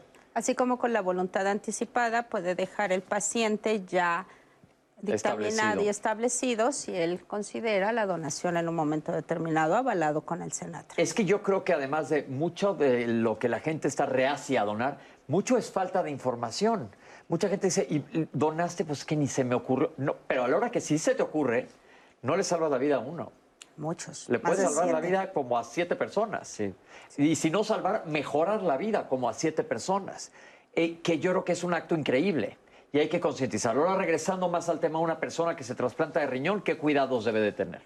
De Tenemos, ah, no, tenemos que hablar principalmente de que lo primero que debe de, de cuidar es su mentalidad la forma en la cual va a vivir a partir de ese momento. Por eso tenemos el apoyo y tratamos de tener el apoyo de psicología, psiquiatría, terapias eh, informativas en este sitio. Posteriormente, los pacientes deben de tener un tratamiento con medicamentos para que el riñón mantenga cierto nivel de funcionamiento independientemente de que la cirugía haya funcionado y que estemos esté trabajando. ¿Por qué? Porque se tiene que ir, digamos, que ir adaptando al organismo. Es un órgano externo. Entonces es un órgano que tenemos que bajar el sistema inmunológico para que pueda ser aceptado perfectamente en el organismo. Estos medicamentos van condicionando esto. Tiene que acudir cada 15 días, cada 20 días, lo que se requiera prácticamente por los médicos que están evaluando el manejo de la dieta, el manejo también de, los alimentos en general. Y algo muy importante que tienen que hacer es, y que mencionaban también, el ejercicio. Los pacientes trasplantados también pueden poco a poco ir realizando pequeños ejercicios cardiovasculares para mejorar su estilo de vida. O sea, el estilo de vida tiene que cambiar completamente en ese paciente. A lo largo del tiempo también se tienen que realizar ciertos estudios para ver que no haya disminución en esa función renal. Pero los pacientes siempre van acompañados por médicos especialistas pues prácticamente a todo lo largo de su vida, pero con la libertad de poder viajar, de poder trabajar, de poder hacer muchísimas cosas. Y aparte, sí, doctora. Yo quisiera complementar y enfatizar para el público que una vez que estoy trasplantado y que obtengo todos estos beneficios, no dejo de ser enfermo renal, ¿no? Entonces, tengo un trasplante y lo tengo que cuidar. Exacto. Exacto, eso hay que concientizar, porque no es, ya me pusieron un riñón y Ya me. Adiós, ¿no? No, te tienes que cuidar, porque aparte ya cuando llegas a esa etapa, muchas veces los pacientes, sí los familiares de los pacientes, conocen muy bien de la enfermedad y sobre el tratamiento. Entonces sí vas a tener unos cuidados, pero vas- tu vida va a cambiar drásticamente. va a cambiar drásticamente. Entonces, puntos importantes de, de este bloque es concienticemos sobre la donación. Yo creo que eso es importantísimo. Que ojalá y todos los que nos estén viendo el día de hoy lo platiquen. Les gustaría donar, nada más estamos hablando de riñones, pero varias cosas se pueden donar. Y nada más metiéndose a la página del Senatra, lo llenas rápidamente y eso es una cosa sencilla. ¿Algo querías comentar, doctora? No, justo eso. Si incluso pudieran pensar que nosotros, desde el punto de vista médico, eh, cuando estamos tratando de eh, pues solicitar a este doliente que pueda donar sus órganos, eh, si me permiten compartir mi experiencia desde el punto de vista ahora de familiar, eh, yo, mi hermana, eh, donamos sus órganos y una cosa es la pérdida y el sufrimiento, pero también la, satisfacción de que sabemos que esos órganos están ahí, ¿no? Y que pudimos ayudar a estas personas, N personas. nos deja algo dentro de nuestra tristeza. Eso es, un, es un testimonio muy bonito y gracias, doctora, por compartirlo, porque tu hermana no está, pero ella a través de otras personas. Ahí está. Sigue viviendo. ¿A cuántas gente salvó tu hermana? En este caso se tomaron riñones los dos e hígado, tres. Wow. Wow, entonces hay tres personas que gracias a tu hermana están ahí. Así es. Eso está muy bonito. Y que, no me imagino un regalo mayor. Le estás dando la vida a alguien más. Y eso me parece una cosa increíble. Entonces tenemos que concientizarnos. Sí es importante lo que dicen. No está resuelto tu problema, está tratado. Está tratado y tienes que seguir de la mano pegado con tu nefrólogo para el resto de la vida. Las personas que, eh, que estos son normalmente los, los, donadores cadavéricos, porque también cuando es que, por ejemplo, en una familia un papá le puede donar a su hijo, pero ahí se tiene que estudiar y no siempre son compatibles. ¿Hay algo que tengamos que saber de esto? Hay estudios de, de compatibilidad, ¿no? La evaluación del donante receptor eh, ha evolucionado mucho para bien. Eh, creo que hoy en día se cuentan con análisis de evaluaciones inmunológicas muy finas que nos permiten seleccionar al mejor, al mejor donador. Eh, para cada paciente. ¿no? No, podremos tener mucho afecto para quien queremos donarle, ¿no? a mi hermano, a, mi compadre, pero si no hay compatibilidad inmunológica, es mejor buscar otro, otro donazo. Importantísimo, eso es importante. Entonces, donemos, porque este es, ya hablamos de la diálisis peritoneal, sus cuidados, la hemodiálisis, sus cuidados y el trasplante renal, que como dicen, sería ideal que ni siquiera pasaran por diálisis. Sería que se fueran directo. ¿Hay países en el mundo donde sí, están así? Sí, y México también lo hacemos. Lo estamos iniciando. No, no de manera suficiente, pero sí lo hacemos. Una de las cosas que ah, estamos tratando de promover en el Hospital General de México es tratar de que primero sea el trasplante renal. Y hoy en día eh, económicamente es más fácil hacerse un trasplante que pagar hemodiálisis o diálisis peritoneal. Yo recuerdo antes de irnos a corte que alguien me dijo, fíjate muy bien, yo era yo estudiante o era residente, me dijo, la enfermedad renal va a tirar al piso al sistema de salud. Eh, sí lo puede tirar. Lo ha tirado. en, Italia, en Italia consideraron ya inviable pagar la terapia de reemplazo. Y, acuérdense lo que dijimos al principio, la gran mayoría de las veces es prevenible, lo dijiste, Citlali. Pues nosotros tenemos que hacer un corte, pero después del corte vamos a regresar. Hay muchas preguntas que nos han mandado. Si tienen más preguntas, Citlali está lista para cacharlas, que nos las pase y que les contestemos todas las dudas en relación a las diferentes terapias sustitutivas para la insuficiencia renal. No se vayan, estamos aquí en Diálogos en Confianza.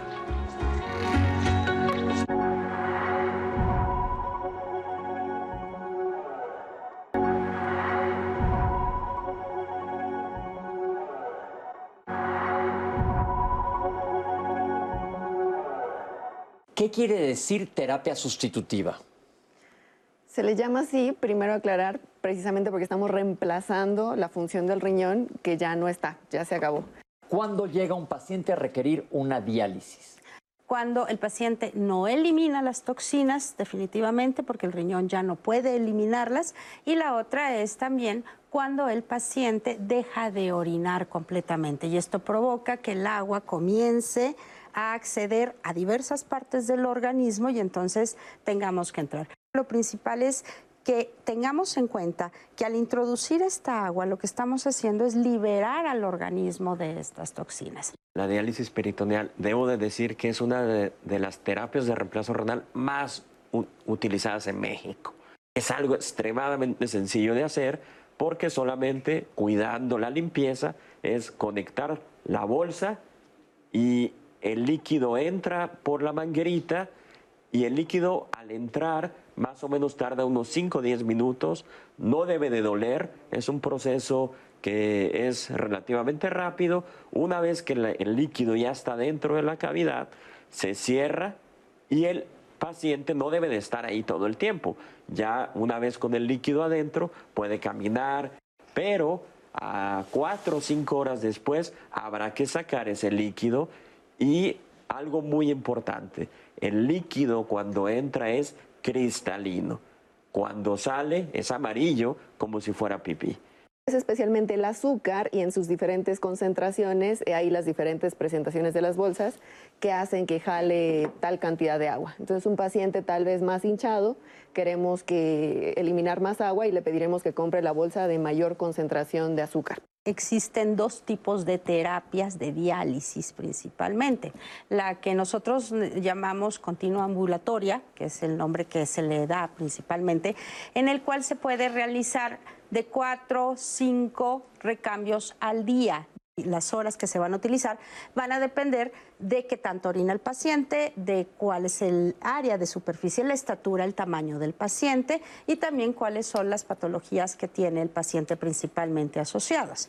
Y la otra es que en la actualidad contamos también con una nueva modalidad que es una máquina que la máquina es la que hace el proceso. El paciente ya no tiene que dializarse cada cuatro o cinco horas en el día. Tiene la ventaja de que llevan el equipo a tu casa, a un lado de tu cama. El paciente lo que hace es en la noche se conecta, y en lo que él se duerme 8 o 10 horas, la máquina está haciendo los intercambios de líquido. Mete el líquido limpio, saca el líquido sucio cuando el paciente despierta, lo único que debe hacer es desconectarse. La máquina se encuentra más disponible sobre todo en institutos como el Seguro Social, en el ISTE. Nosotros somos los facilitadores, los que informamos de cada de estas dos terapias, los pros y los contras de cada una. Si efectivamente hay que evaluar a cada paciente e individualizar. A usted le queda hemodiálisis por estas situaciones, estaría esta ventaja y estas desventajas, pero también diálisis peritoneal puede ser. Hay pacientes que se benefician de hemodiálisis y hay otros de diálisis peritoneal.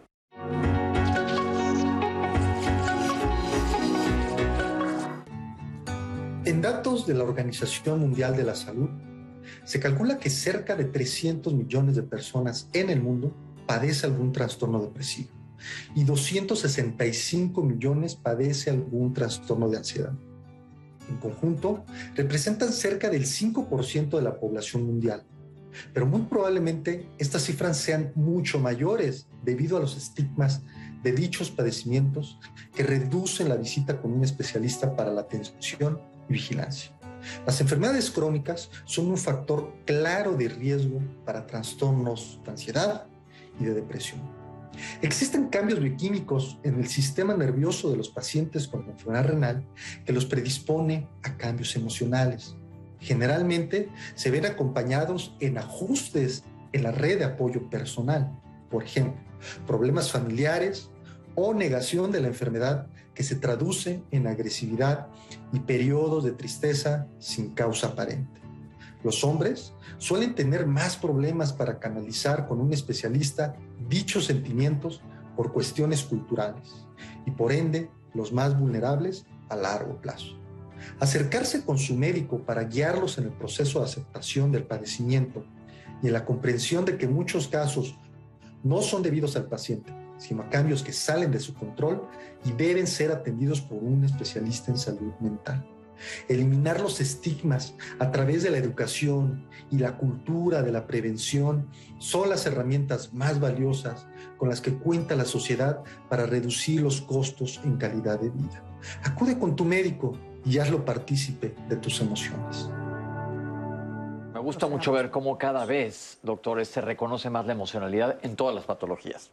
En todas. Y es muy importante que le pongamos atención a esto porque solo somos uno mismo, conformado de muchas diferentes cosas. Pero el riñón, las emociones, el corazón, la panza, la panza, así le digo yo, todos somos importantes y todos somos uno.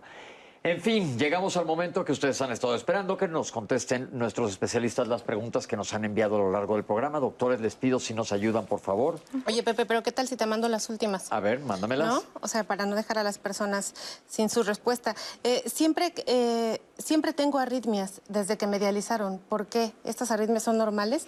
Valeria Yepes dice, ¿cómo es la vida después de un trasplante de riñón?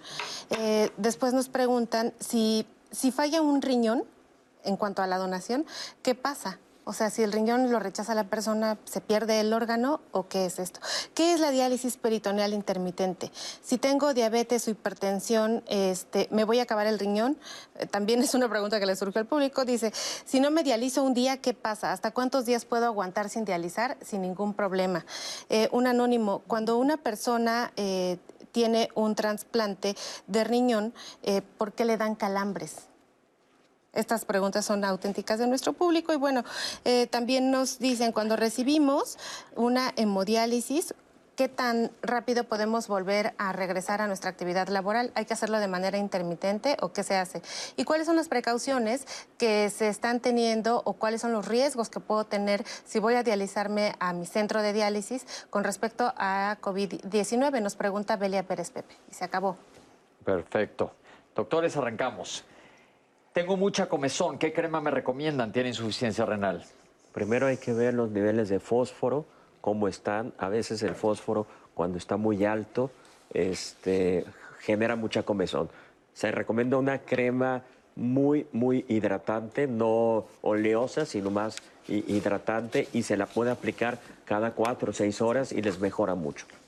¿Se dañan ambos riñones cuando hay insuficiencia renal?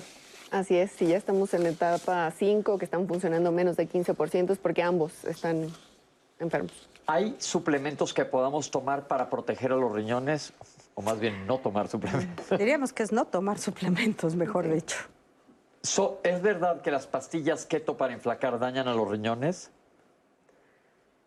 Doctores. Hay que hablar eh, pastillas keto o dieta keto, pero... Las pastillas keto, básicamente el chiste de una dieta keto es que tú produzcas los cuerpos cetónicos, no una pastilla. Aquí estamos hablando de que si estamos bajo una dieta hiperproteica, entonces ya creo que se ha comentado antes, el riñón trabaja de más. Ok, estás poniendo a trabajar de más.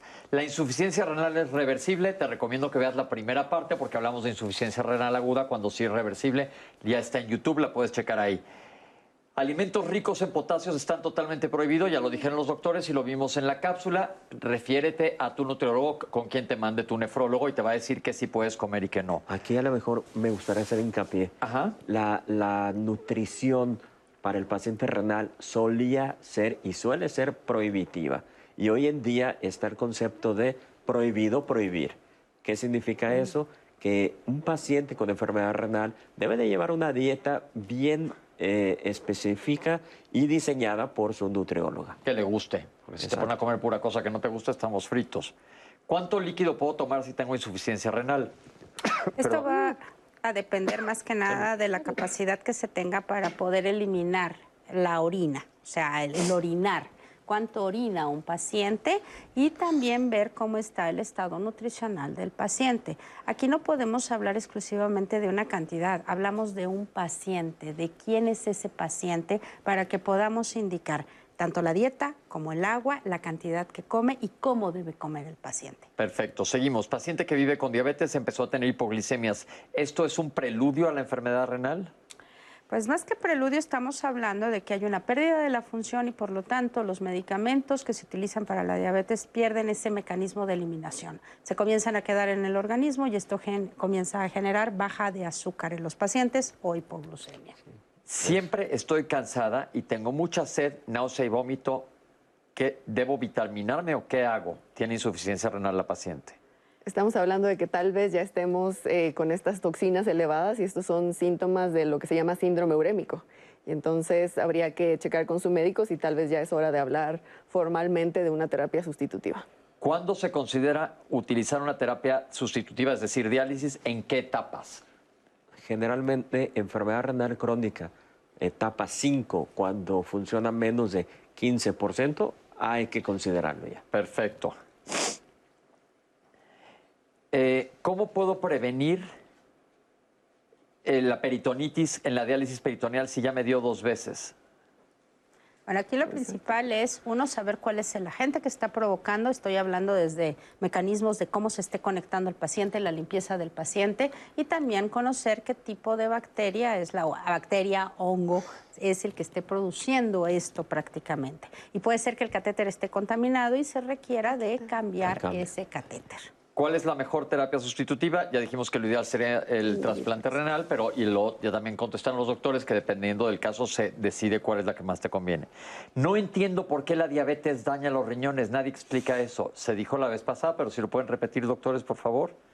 Eh, la diabetes es este estado de tengo en mi sangre azúcar elevada y a fin de cuentas eso va dañando eh, los vasos sanguíneos, el endotelio, causa inflamación no solo en mi riñón, a nivel de toda la economía, ojo, cerebro, corazón, y entonces eventualmente cada uno de estos órganos va a tener falla. Perfecto. ¿Puedo comer sal si tengo insuficiencia renal? Bueno, no se contraindica la utilización de la sal, más bien es la cantidad y la forma de utilizar la sal. El sodio es importante también en nuestro organismo con o sin insuficiencia renal, solo que volvemos a lo mismo, avalado por un estado nutricional del paciente para que este equilibrio no se vaya a romper. Pero no, mencionamos de que pueden utilizar grandes cantidades de sodio como los utilizamos normalmente. Y lo mismo aplica para la proteína, hay que individualizarlo. Exactamente. Porque era la pregunta que sigue. ¿Qué precauciones debo de tomar para hacer, cuando hago ejercicio si tengo insuficiencia renal? Bueno, el ejercicio no está contraindicado, ¿no? Se ha demostrado que un paciente con enfermedad renal tiene que hacer ejercicio. ¿Qué especificaciones? Bueno, hay ejercicios que se llaman de, resistencia, que a lo mejor no son tanto cardiovasculares, sino más de masa, de liga, de pesos, y sí se ha visto que a mayor cantidad de ejercicio, mejor pronóstico. Perfecto. En cuanto a vida sexual e insuficiencia renal, ¿hay alguna restricción? Bueno, realmente la restricción no existe. Aquí es un parámetro que pocas veces se toca porque se olvida de que el paciente es un ente sexual, tanto en hombres como mujeres. Los pacientes deben de tener la misma valoración que un paciente normal, podríamos decir en este caso, tomando en consideración que los niveles de toxina también alteran el grado de función en estos pacientes. Por eso es tan importante mantener estas toxinas en ciertos niveles, avalado de que también tienen que tener una evaluación periódica. Perfecto. Si tengo eh, disfunción eréctil y disminución de la libido, ¿puede tener que ver con la insuficiencia renal? Sí, totalmente. De hecho, eh, un paciente eh, diabético, hipertenso, con enfermedad renal, puede tener problemas microvasculares en el caso del hombre para poder tener una erección adecuada. Y la misma este diabetes, exacto. Sí, la misma diabetes.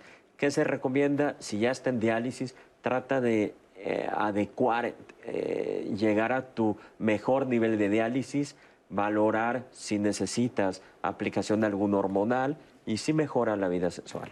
Perfecto. Alguien dijo, no es cierto que todos necesiten diálisis. Aquí nadie dijo que todos necesitaban, solamente los que están en etapa 5. Acuérdense que hay cinco etapas, los que están en cuatro anteriores nada más necesitan estar manejados por su nefrólogo. No se dijo nunca que todos los, los, los pacientes que viven con insuficiencia renal requieren diálisis. Pero lo que sí se dijo es que estamos rebasados. Hay muchísimas personas en etapa 5, tristemente, por el mal control de obesidad, diabetes, síndrome metabólico, hipertensión arterial, todo lo que hablamos en el primer programa. A mí, tal vez aquí me gustaría eh, acotar de que a los pacientes no les gusta escuchar diálisis y parte de los comentarios del público decía la población mexicana está renuente a a nosotros tampoco nos encanta decir diálisis. Claro. Pero eh, créanme que una vez que se les eh, pone sobre la mesa es porque el paciente pues lo necesita y lo pueden ver como un puente para llegar al trasplante. Y esas historias de que la vecina no te dejes porque en cuanto le pusieron la diálisis se murió, pues yo creo que son historias de que lamentablemente llegaron muy tarde y entonces cuando iniciaron diálisis pues ya no pudo mejorar nada, pero si la diálisis se, inicia de forma oportuna, la recuperación es prácticamente inmediata. Porque aparte lo que sí es cierto es que si requieres diálisis y no la usas, sí te mueres. Eso, eso también hay que decirlo, es importante. ¿Viajar en avión se puede? ¿Cómo me llevo mi máquina?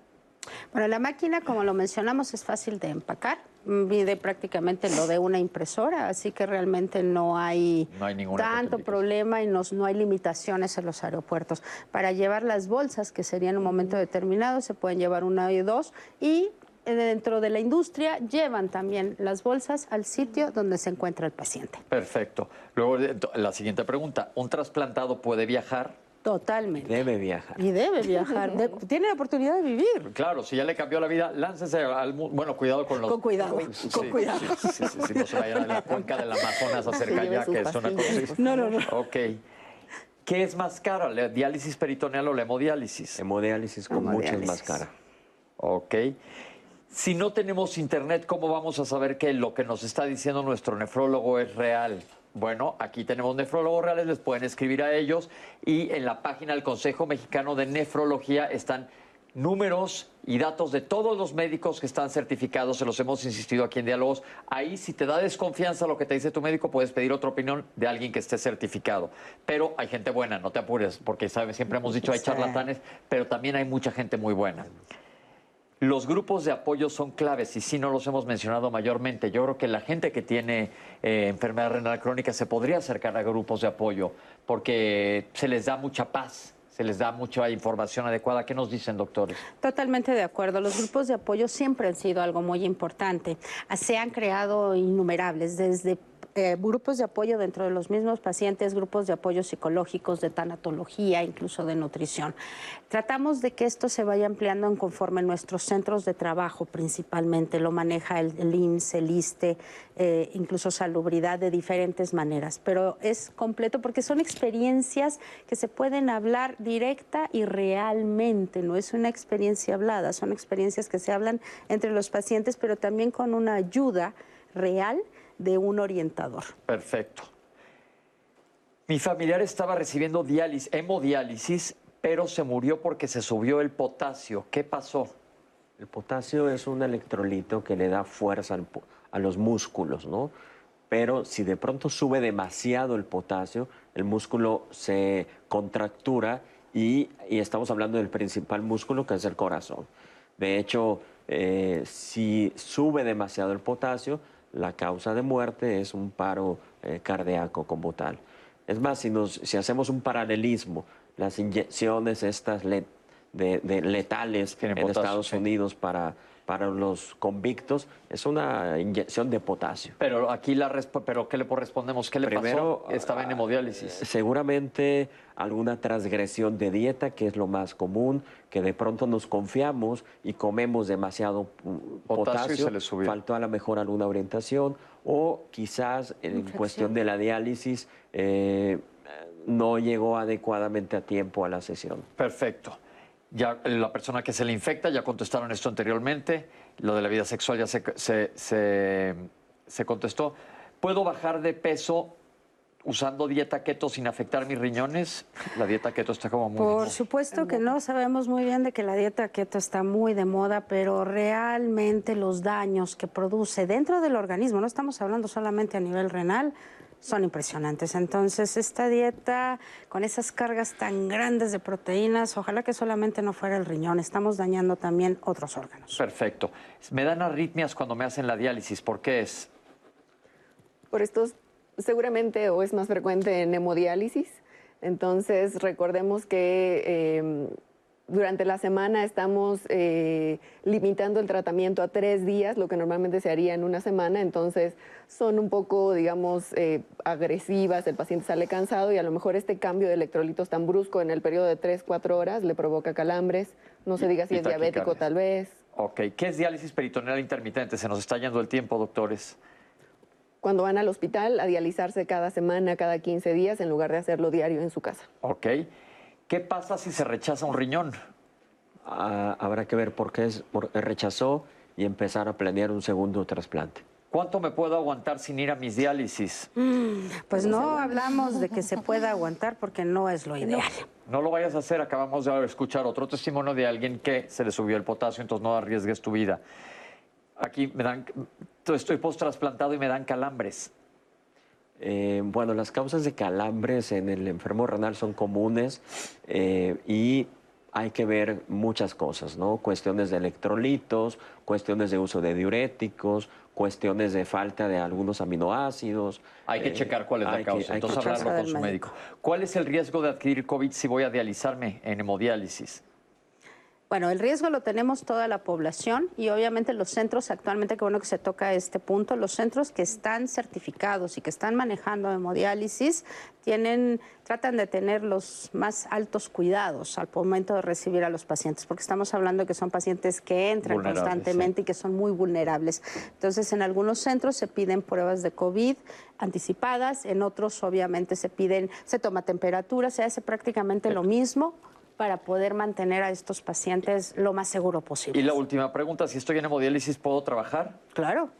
Antes no, pero antes, antes, hace mucho tiempo se mencionaba que no, pero en la actualidad cualquier paciente que esté en hemodiálisis o trasplantado o en diálisis peritoneal, claro que puede trabajar. Tengo pacientes que son contadores, que en la mañana están trabajando y salen de ahí, se van a la unidad de hemodiálisis, abogados, y etcétera. Perfecto, llegamos al final del programa. Quiero agradecer a nuestros invitados una vez más por estar aquí. Gracias, doctora, y bienvenida. Gracias. Gracias por darnos tanta información. Esta fue la segunda parte de un programa que fue muy interesante. Si Italia habíamos dejado pendientes muchas cosas ahí que ya se trajeron al tema. Entonces, lo ideal será que vean las dos partes juntas. Fueron las pocas veces que hacemos aquí en Diálogos. Continuará, pero aquí continuamos. Doy gracias a nuestros intérpretes de lengua de señas mexicana y sobre todo les quiero dar las gracias a ustedes que nos han acompañado. Y recuerden, yo creo que el tema principal el día de hoy fue como arranqué. La insuficiencia renal es algo que puede tirar el sistema de salud, pero la insuficiencia renal es algo que también tú puedes prevenir en la gran mayoría de los casos. Entonces, vean los dos programas, siéntense, platíquenlo y pensemos también en la donación. Yo creo que esto es clave para ayudar a las personas, pero como dijiste hace rato, lo ideal es no llegar a esto. ¿Ok? Nos vemos la próxima semana. Esto fue Diálogos en Confianza. Gracias. Muchas gracias. Gracias.